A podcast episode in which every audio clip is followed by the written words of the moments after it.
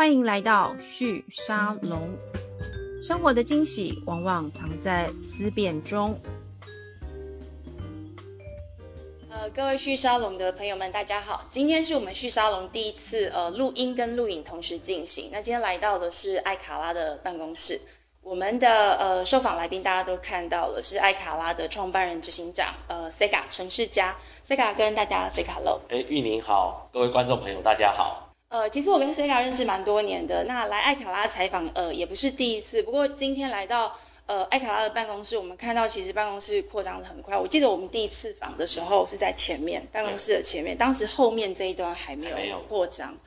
艾卡拉是成立在二零一一年。那从一一年之后呢，其实经过几次这个呃产品的 pivot，如果大家还记得艾卡拉最早是线上的卡拉 OK，对，所以才叫做艾卡拉。但现在呢，其实爱卡拉提供的服务跟它的整个形式已经发生了蛮多的转变。那今天来到呃节目上，我希望能够请 Sega 跟我们呃说说。呃，过去这几年，艾卡拉从一个呃我们大概熟知的在提供线上的影音相关的服务的公司，成为一个呃专业的 AI 的软体公司。其实技术底层并没有太大差别，对不对？没错。过去几年累积的经验，事实上是艾卡拉呃现在成为台湾一个非常重要的 AI 的技术核心的团队，是很重要的一个经历。那不过今天节目一开始，我想要先跟大家介绍一下艾卡拉今年的一个新的产品，叫做 Shop Plus，呃，商店家。对，那而且我第一次看到这个新闻稿的时候，我还蛮惊讶，因为他写的是回台湾落地。嗯，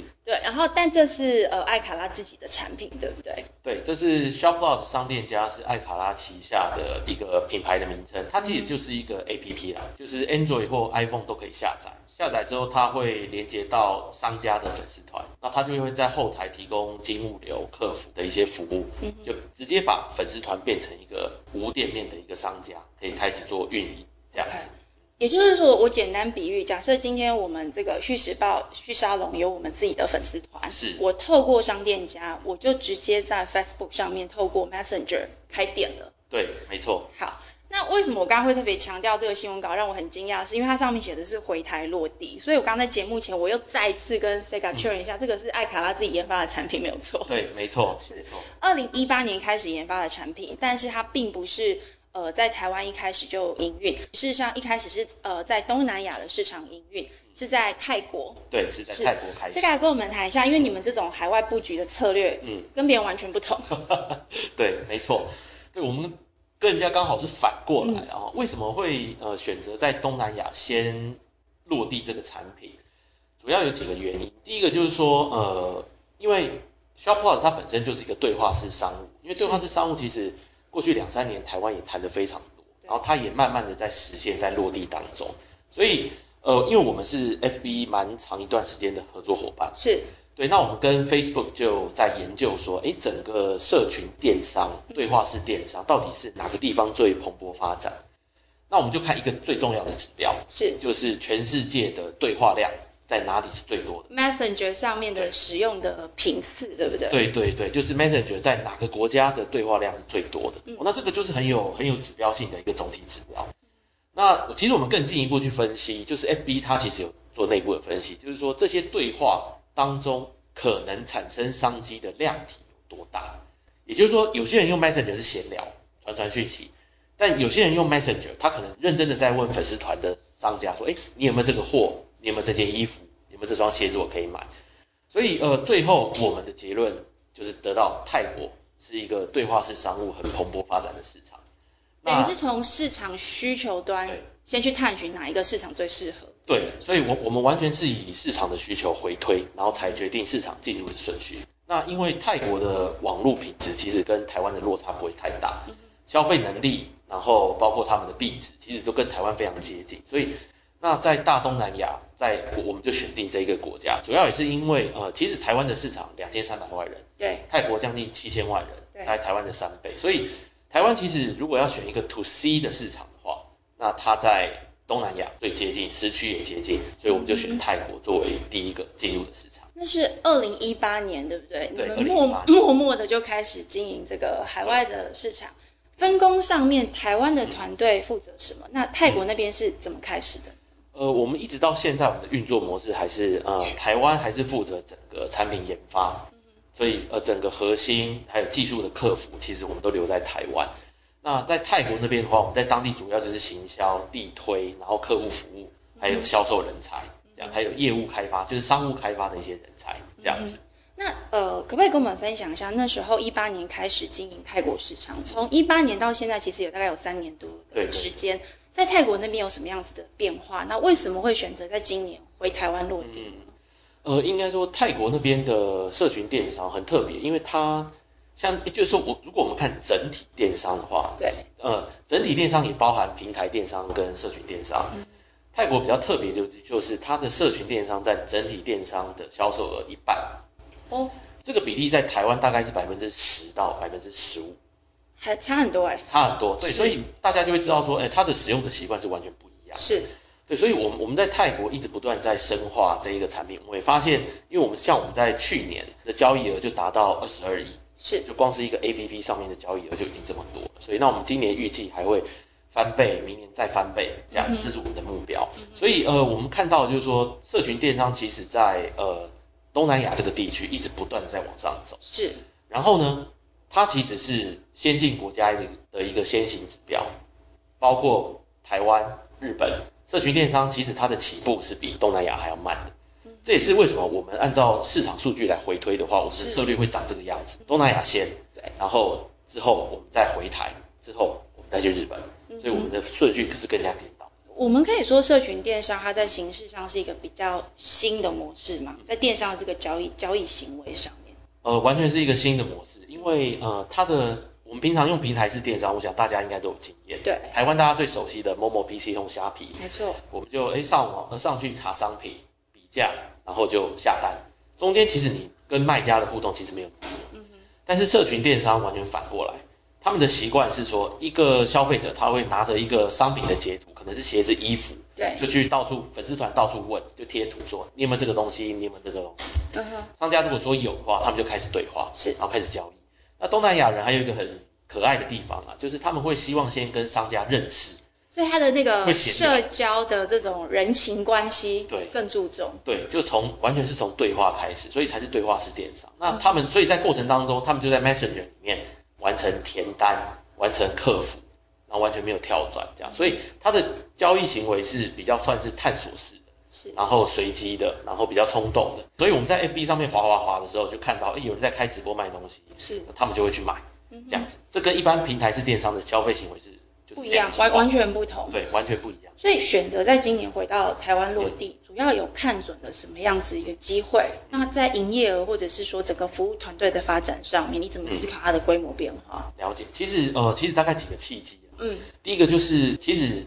新冠疫情在去年就已经开始，没错。所以我们在东南亚看到的就是说，它的那个发展的轨迹是会让整个第一个是为转型一直往上走，第二个就是这种呃社群的。浏览的量一定会变大，嗯哼，因为大家都在家就滑脸书，对，所以我们看到百分之四十七的使用时间增加，是。这样子。在去年的时候我们就看到，哦，所以我们想说这个趋势一定会发生在台湾，对，肯定是。所以呃，那大家用社群的时间越多，就表示大家在上面交易的机会就越大，这个很直觉。所以那台湾我们刚刚提到，社群电商的占比占整体电商不过百分之十到百分之十，对，所以我们觉得成长空间还很大。所以这个时候，那我们就决定，其实我们在去年底的时候就已经开始规划，我们要回台湾来发表这个产品。那那个时候台湾的疫情还没有爆发，二零二零年年底的时候还没有。对，其实我们是找到了一个很好的合作伙伴，就是全家便利商店。是。所以因为因为在去年底的时候，我们就开始在谈说，因为下一代的电商到底应该长什么样子，所以我们那时候得到几个结论。第一个就是通路非常重要。嗯。第二个就是线上结合线下这件事情。那线上结合线下这件事情，其实还没有人做得非常好，因为我们看到的厂商，要么是线下的为主，对，哦，比如说一些零售量贩，要么是线上，像是虾皮、PC 或某某，他们都是玩纯线上。但在这之间，然后又结合社群这个趋势在往上走的商家，其实没有太多。那我们刚好有东南亚的经验，是，那我们就希望可以带回来台湾。所以，呃，五月的疫情其实是一个意外。今年五月的疫情真的是一个意外，因为我我没想到说刚好因为六月 Shop Plus 就要发表，是那五月的时候刚好疫情爆发，所以正好又帮我们添加柴火了，是就说这个东西又刚好使用者的行为在那个时间点刚刚好也验证了这样子的一个需求是存在的。是存在的。对，因为因为一般一，当我们在谈到数位转型的时候，其实商家有些商家哦，他不像一般大的公司哦，他说我可以规划三年五年，然后很多预算的数位转型。对，当疫情发生的时候，他立刻就要解决方案，而且他对 IT、对 APP 的这些使用，他是不熟悉的，没错，他完全不熟悉。所以我们把 Shop Plus 做成是，他只要 download 一个 APP，嗯连接到粉丝团，就就可以开始做生意。剩下的就是我们手把手稍微引导他，是。他就马上既有的粉丝团可以开始做生意。不你刚刚提到一个，我觉得那个是台湾特色，就是你提到跟全家的合作。嗯。我我回想一下，其实我们大概一二一三年那个时候，艾卡拉还没有做纯 SaaS 服务的时候，其实那时候我们已经在聊的一个事情是，台湾的这个电子支付，嗯嗯，它的这个弹性是不够的。是，对，那那时候其实市场上大家很常在聊说它不够的原因，是因为台湾有很厉害的便利商店。嗯嗯的这个通路，它几乎遍布了整个全台湾，全部加起来大概一万多块、两万的这个店家哦。那在这样的状况之下，其实大家线上这个付款这个需求就不像我们在看国外，比如说美国啊、中国或者是呃服务员更大的这些市场，它很需要线上服务。但是回头到你刚刚在讲这个社群电商服务，当你回到台湾的时候，你你反而是去跟便利商店合作，因为他们有一个在实体端很好的一个串联的服务。是。你你可不可以多谈一下跟、呃全家这边的合作的契机，以及全家他们看中的是什么？OK，对，因为我们一直都知道自己的优势其实是打造 SaaS 的软体，对，所以那在实体的金流或是物流，它并不是我们经营的领域，是，所以我们那个时候，因为我们在东南亚经营的经验其实也是这样，就是说，呃，软体我们负责，是。但金物流，呃，这个不是我们在行，我们也没有电资的执照，所以，呃，我们一定是跟当地或者是跨境的这种金物流业者来合作。对。对，所以这个逻辑我们也把它带回来台湾，就是说，呃，Shop Plus 这个东西要真正发挥它对商家的帮助，它一定要有很强大的金物流的合作伙伴。对，那所以当时我们跟全家主要就是在聊，其实其实有点意外，因为我们是开始跟全家谈整体的数位转型，是诶结果全家说，哇，你们这个新事业看来就是代表一个未来的趋势，是所以那个时候一拍即合，我们就在社群电商这边跟他们的金物流做合作。那呃，金物流对于台湾使用者其实是最重要的，是所以一个任何一个卖家对于金物流其实都非常敏感，然后也希望说它是一个可靠安全的。所以我们跟全家主要的合作点就在这边。第一个，我们确保金物流就是用这样子大厂他们已经有的金物流，确保卖家的安全，买卖家的安全。再来就是因为他们，因为台湾的便利商店密度真的太高了对，，非常非常全世界首见。对所以呃，那全家现在大概四千家店左右在台湾，对，所以我们觉得这个店点已经足以，就是让 Shop Plus 一次落地成功，然后让它的店到店的那个取货是。可以没有障碍这样子。嗯，你你觉得 Shop Plus 这样子一个服务，它在台湾，我们单纯看台湾市场，它可能的竞争对手会是谁？哦，其实我觉得就看我们定义的社群电商，因为社群社群电商其实是一个很大的一个领域。嗯 Shop Plus 主要现在经营的领域主要在 FB 的生态里面。是所以是 Facebook 本身，然后还有 IG，我们之后会推出来这样。那我们其实，在观察台湾的社群电商，也有更多的商家他在用 Line，是用 Line 就是拉个群，因为他附近的熟客或者他加个 Line 群，哦那 Line 本身的机制也很完整对，哦，所以这也是为什么艾卡拉有转投资一家公司，专门做 Line 行销工具的健康实验室这样。所以我们在社群电商的布局其实呃蛮广的。那社群电商在每个平台上面的交易行为也都稍有不同。嗯哼，比如说，哎，YouTube 接下来可能也会推一些购物方面的一些功能，它的形式就会跟 FB 上面完。对，所以我发现就是说，社群电商在呃定义竞争者上面，其实有一定程度的困难。因为它的对。跨度很大，它的跨度而且各家去发展出属于各家自己跟用户之间的合作关系。对，没错。所以我们看到有些类似的同业啦，它主打的就是比如说呃收单功能，对，它主打的可能是哎我用某某家的呃金流和物流，呃我我有信用卡可以刷卡，是。对，所以就是大家 target 的其实是同一个量体，就是说在社群上面的交易，但是每个人攻这个山头的那个进入点似乎又都不太一样，这是我目前看到那。你怎么去思考艾卡拉接下来在整个呃全球市场的布局？因为从一开始跑去泰国，我相信你一开始想的就是跨国市场、跨境市场。那现在在泰国有一定的成绩，回来台湾落地，下一步在呃亚洲市场，不管是东南亚或东北亚，有有什么样子的布局策略？其实东南亚还会是个主要经营，就是社群电商还有网红行销的一个市场。嗯，因为一体两面嘛，因为社群电商很多时候也是靠着网红在带货，是，所以两者几乎的界限越来越模糊。所以，那我们发现东南亚是最蓬勃发展的，在这两个领域是最蓬勃发展的一个区域，所以我们会持续深入东南亚，这个是确定的。那就带着网红行销还有社群电商的产品，是。对，那当然，呃，东北亚这边其实我们的策略就是因为是反过来，因为东北亚跟东南亚，如果你用几个标签来看他们的时候，其实相当不一样。对，我们以日本来说好了，日本就是成熟，然后巨大的经济体，但也比较保守。嗯但是 IT 这边呢，也稍微需要更新，像数位转型的需求其实在。那东南亚是蓬勃发展，人口年轻化，脱贫。这些，所以是一个很好的 to C 的市场。所以，我们面对东北亚跟东南亚的这个概念完全不一样。呃，因为市场其实是一个长尾嘛，是哦，就是说，呃，我们在讲呃，任何数位的生意其实都是一样。诶，有有几个很大的客户和品牌在前面，他们引领全世界数位转型和科技的发展。嗯所以大品牌会先采用一些比较进阶的，像我们的这种软体解决方案。那在东南亚，你会发现，哎，我们的 Shop Plus 就设计成说。一般的商家也可以用，所以它我们其实是在东南亚看的是长尾的这一端，在 A P P 这边，因为大家都可以下载，那我们就让它就可以很轻易的使用。但是这在东北亚会反过来，东北亚就是哎，它其实是需要大企业先来引领这个数位转型的风潮，也就是当地的大型企业作为一个主导者来做这样子的一个发展。没错，对，所以我们在东南亚跟东北亚的策略会倒过来，同样是在做数位转型。但是我们在日本这边的策略，我们就会第一个特别着重于大品牌、大商社的一些合作，因为我发现，呃，台湾的解决方案和 IT 是好的，那是日本需要的，而且人才在日本也缺乏，所以我们希望把这些能量带到日本去，先敲动它大品牌，因为都是大品牌先行的，大品牌几乎都是先行者，对，所以他们才能带动后面的那些长尾再往前走。所以那以东北亚的进程是大品牌现在还需要敲动。所以我们会先去敲动大品牌，同样的，我们会用网红行销这一部分先开始是。敲动大品牌，然后再把数位转型的方案带进去。也就是说，它在业务行销的模式上面不太一样，一个是用比较偏 C 端，我们说长尾的后端比较偏 C 端，那一个是比较偏这个长尾的前段。没错，是。不那我想要接着问 Sega，因为我想你们呃，其实网红行销做更长的时间嘛，嗯嗯对，这个雷达网红雷达的这个扫描也花了蛮长时间去研究的。是，我相信你有观察到，就是说过去这我自己大概觉得三到五年左右，嗯嗯很明显有一个现象是品牌，也就是有品牌的这些呃公司。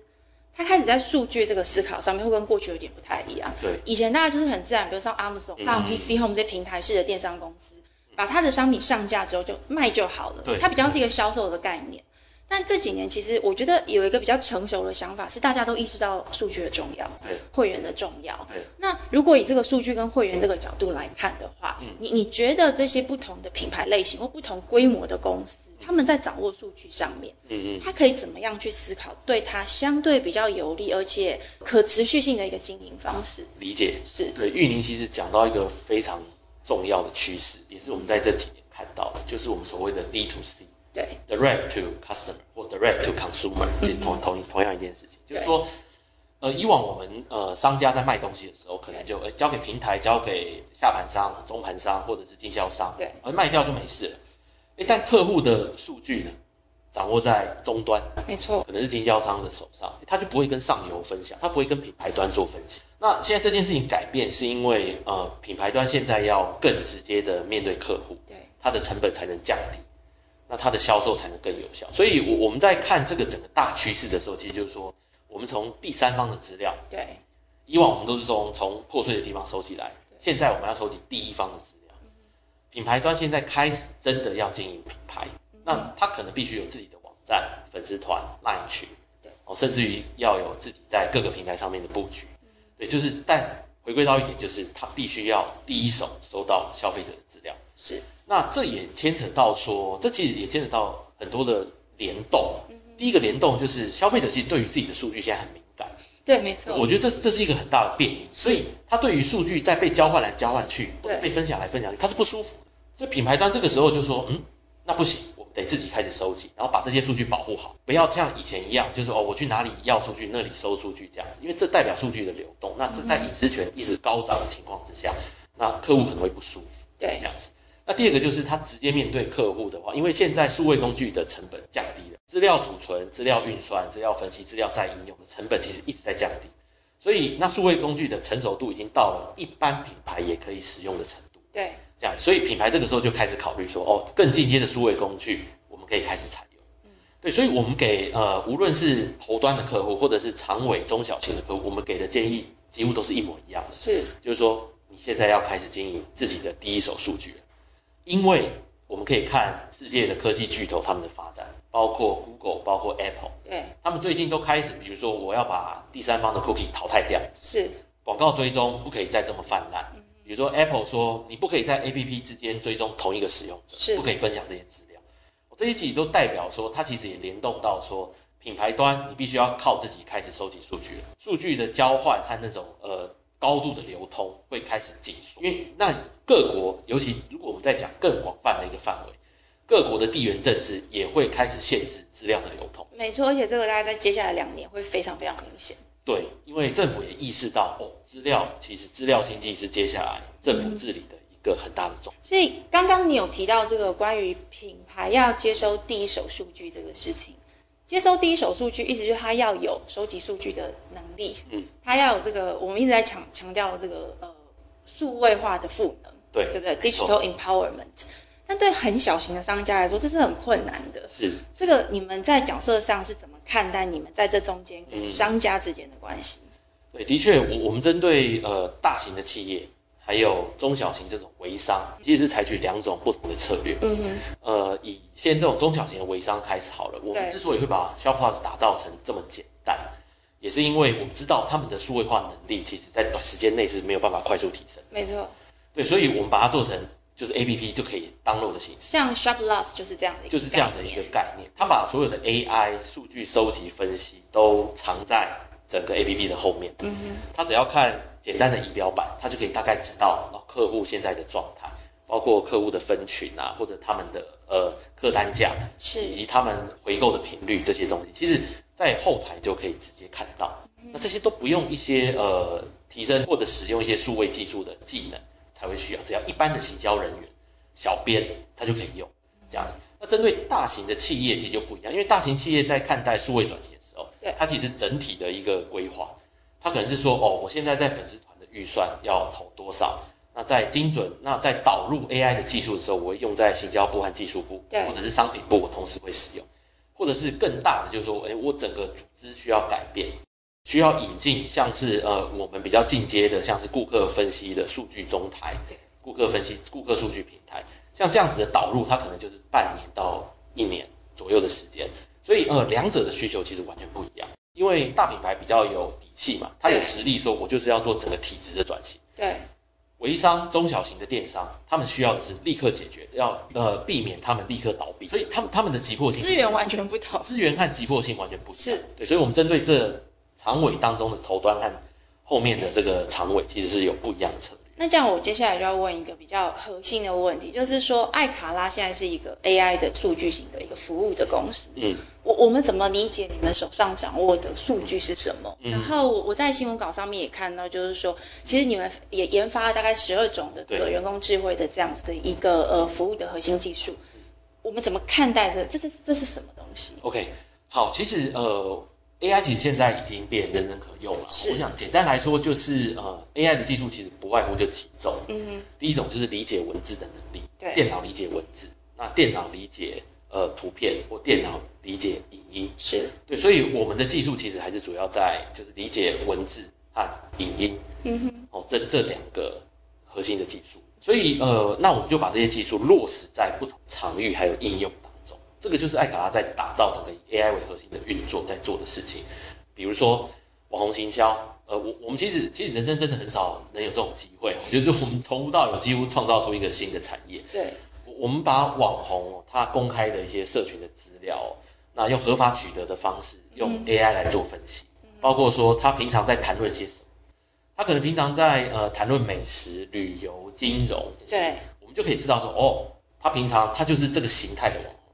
他的受众、他的观众大概也是喜欢谈旅游跟美食的人，嗯，那我们就可以把它贴个标签，说，哎，他就是喜欢谈论美食跟旅游。那这样的东西就对广告主有价值，对，所以我们就把这个资讯呢，就给广告主，然后他们就可以去找这个网红合作。说如果你要推广美食或旅游的时候，你找他就好了。所以我们就创造出这样的一个产业还有商业模式。所以这个就是我们 AI 在分析，比如说文字内容或图片内容的时候，实际应用的一个场域。嗯哼，这样子。Shopplus 其实也是一样，因为我们刚才有提到东南亚的那些买家哦，他们很喜欢截图，商品截图就问说你有没有这个，你有没有那个。对。可是商家平常很忙啊，如果你有一两百个人一直在贴这些截图给他，说你有没有这个，有没有那个，哦，他眼睛都花了。没错。所以我们就用电脑视觉的技术去侦测里面的产品是什么，然后就去检查它的货品里面有没有这个东西。是，它可以稍微半自动化的去回答这一个买家的询问。所以我们就把电脑视觉应用放在这边。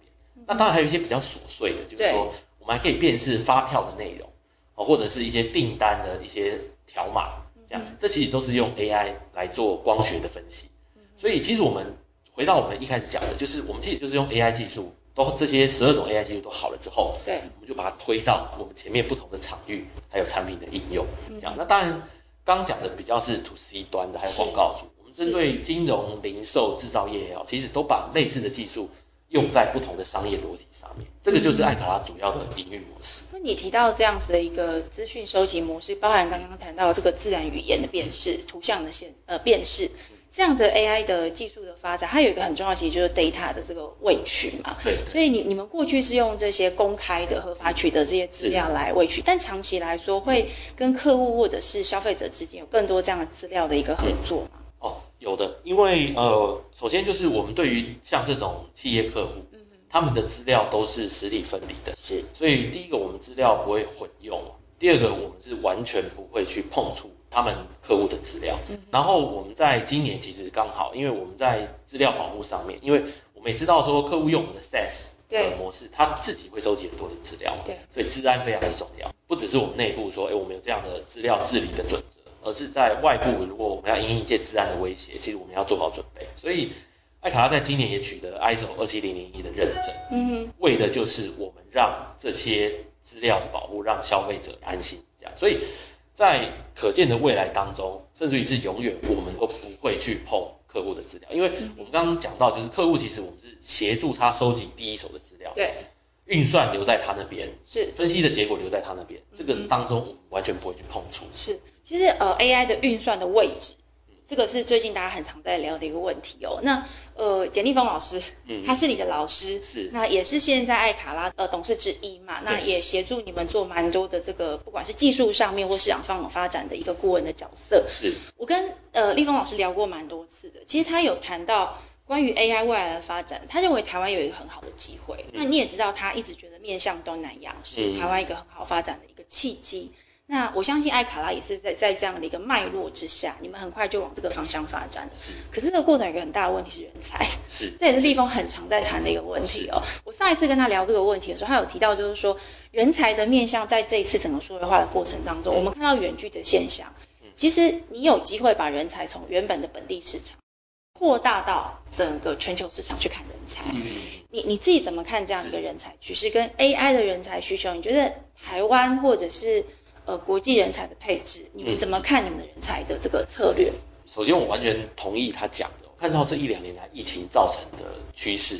已经是业务做不完的状况。所以现在任何一家公司哦，其实不是没事做，是是只要你能找到人来做，你就赢了。对，所以现在是人的问题，是缺人的问题哦。所以呃，我们其实在这过程当中也不断在应应这件事情，尤其从去年二零二零年到今年的二零二一年，是我们一直在看说我们人才的战略应该怎么来做。大概有几个大方向，第一个就是说呃，台湾本地的人才他的素质还是非常的好，嗯所以我们在呃研发总部到现在为止，我们还是放在台湾，我们还是积极的去招募更多的好的这些软体的人才。以往台湾的软体人才的机会成本其实是在于硬体产业，没错，就觉得竹科比较好赚，哦，竹科比较好赚。但现在这个这个这个不平衡其实拉近，是，就说哎，大家发现哦，资本市场给软体的资本的益助，还有它的估值其实高的，所以呃，很多人才就看这个未来性。虽然我们还没有赶上足科或硬体产业不，过你知道今年因为刚大学分发完嘛，我我昨天还看到一个新闻，他说这个电机系的分数还是很高，是然后台大土木。它又有点好像有点被垫后了。嗯。那资工跟资管的这个科系，我们过去很长一段时间一直在预测说，也许它五年后、十年后就现在，嗯，它可能会变成这个第一志愿，但这个事情还没有发生嘛。你你自己看这样的变化是，哦，我觉得那是表面，因为很多电机系的都去选软体组了，就是他还是念电机，给自己一个比较大的空间给。自己比较大的空间，但是很多是往软体组在移动，所以我们仔细再去看细部的资料的时候，会发现很多的学生往软体这边在移动了，尤其是 AI。对，所以呃，我们还是很看好，就是台湾在这边的人才培育啦，它还是一个很重要的人才集散的中心。是对。那当然，呃，因为外商抢人，对少子化，然后硬体产业的机会成本，造成软体新创其实找不到人。对，对，那再来就是呃，所以我们才有另外两个策略。第一个就是呃，我我们发现就是毕现在是两市场两极化，是。两极化，就是很顶尖的很顶尖，但是大学生找不到工作，尤其过去毕业季我们更感受到这件事情。所以我们在人才的培育上，其实在过去一年下了非常多的功夫。我们说呃，就算我们是一家新创，我们要把自己当成老人了，老中青三代的心血不能断，所以我们呃职业培训或者员工发展的一些机制，我们在去年一年我们把它做的完善，开始招募大量的呃实习生，是。还有一些短期约聘，然后让他们在这边获得成长，然后作为储备干部。所以呃，作为一个新创，其实呃这件事情我们就早做了。是通常什么储备干部那些，通常都是大企中大型的企业没啦，错，才。但是呃，我发现现在我们必须做这件事情，主要是因应人才呃找不到的问题，是这是样子。哦，那再来就是说海外，刚才玉宁有讲到一个很重点，海外现在的确我们也开始考虑在建立远端的团队，因为其实科技在疫情之前就已经改变大家的工作方式了。其实这件事情回头来看，我们应该更早做，因为 work from home 或 work from anywhere 这件事情本来就发生，所以建立远端团队现在已经是我们在当中的进行式，包括工程、包括行销业务各种方选的远端团队，我们要开始建立。那、那这其实回推到就是你组织内部必须要国际化，没错，对，所以我们在台湾总部另一个措施就是我们要广纳留在台湾的外籍人才，即使他的聘雇成本比较高，是我们也必须做这样的事情。一方面帮台湾留住人才，是一方面帮公司做国际化。所以我们大概有这几大的战略，目前正在往前推进。所以最后我想问一下关于艾卡拉接下来的发展哦，因为艾卡拉其实我们刚刚这样整个听下来，其实听这个 Sega 分析很精彩。你过去这这几年，其实艾卡拉感觉我们从外界看，觉得产品一直在改变，嗯，可是其实战略跟思考是底层是非常一致的，是是一步一步的在往前走的。是那下一步你怎么看整个这个海外市场的布局跟整个团队的布局？因为你刚刚已经提到一个重点是。台湾的这个总部，你在思考上也把它当成是一个国际型的团队来思考嘛？那它未来在组织运作上面，也必须是要能够跟国外的这个团队或国外的客户或消费者，能够非常顺畅的沟通跟合作的。接下来怎么看这个全球市场的布局？那我们怎么看？也许未来一到两年后，我们可能会看到艾卡拉有什么样新的转变？好，那我们就大概简单小结一下艾卡拉的历程。是。前一到五年真的是我们执行团队在念 MBA 啦，嗯嗯，哦，那那因为都不懂经营管理，所以边做边学。对。后五年真的就艾卡拉从 B to B AI 的 SaaS 这边就打下基础，这样子。所以呃，我们的核心一直没有变，从 AI 为核心，在演化我们的产品，产品可能会变，是。哦，那形式服务是形式在商业模式可能会变，但它的核心就是 AI 赋能。这件事情，我想在可见的未来都不会改变。嗯，那刚刚玉宁问到的一个国际经营这件事情，所以我我们未来一个很重要的经营重心，其实第一个是全球在地化哦，因为我们发现我们虽然跨了这么多国家，但是我们对每个国家深入的程度其实是还不够的。嗯哼，尤其现在数位的经济已经进入到深水区了，不是在不再是一个大平台可以就是一致就是完全套用到每一个国家，因为你还要牵扯到一些政府关系、政府治理，甚至于当地消费者使用习惯、使用者的期待、政府的期待其实提高了。对，所以我觉得全球在地化是艾卡拉接下来经营一个很重要的重心。所以，我们虽然现在产品看起来是一致性的产品，比如说 Shop Plus，比如说网红行销，但是我们在针对不同国家它的商业模式还有特质化，我们会特别去注意这件事情。嗯哼，我们也会在远端建立，就是真正了解当地市场的一些远端团队。哦所以这个是艾卡拉在国际化上面特别注意的。第一个就是全球在地化，因为也因应地缘政治的兴起啊，大家现在都是政府都在掌握自己当地的数位经济。是所以这件事情是必要的。那第二个就是在呃企业社会责任，其实我我们在今年开始也启动了一些企业社会责任专案，是因为就跟今天跟玉里聊聊到的一样，很多中小型的商家他们其实迫切面临倒闭的危机，所以我们在 AI 技术包装成企业社会责任，包装成一个真的非常好用的一个商品产品上面，我们下了很大的功夫。我们现在跟政府开始合作，启动高年级实习生的计划，让一些银发族他们可以透过上课取得政府的授课时数，然后又会使用一些数位产品，包括 Shop Plus 在里面，这样子。所以，呃，企业社会责任也是接下来五到十年，就是我们觉得在企业经营上面很重要，它必须跟整个商业机制捆绑在一起。嗯哼，然后开始，我觉得这会是艾卡拉一个更新的风貌。嗯，刚刚讲的最后一个，其实就是你们其实是把你刚刚特别强调嘛，要要跟商业模式绑在一起。对。但同时把自己定位成是那个提供赋能的这个角色之一，对，跟政府合作，跟社会合作。嗯。那最后我想追问一下哦，就是嗯，你刚刚有提到一个重点是关于经营各个不同的全球市场，它会有在地化需求的问题，它有硬的制度，有软的社会需求。对。那呃，因为我们看国外的这些大型的科技巨头，像比如说 Google 啊，这个微软啊，还有这个 Microsoft，他们其实都有很强的这个各个区域市场的 GR、PR 团队。对，这个我觉得对台湾来说是一个蛮新的，还没有经营过的一个方向。是，像艾卡拉这样的公司，有可能会变成是 leading 我们这整个台湾的这个经营者看到这样的一个新的模式。你你自己怎么思考这一段未来的发展？对，其实呃。这个问题非常好，我们其实现在也在摸索当中，因为的确台湾在呃整个外交上面是弱势的，是，所以呃当我们谈到地缘政治的时候，很像玉玲讲的，很需要的就是一个政府关系的团队，没错，在 在各个地方或在总部，对，那这就其实就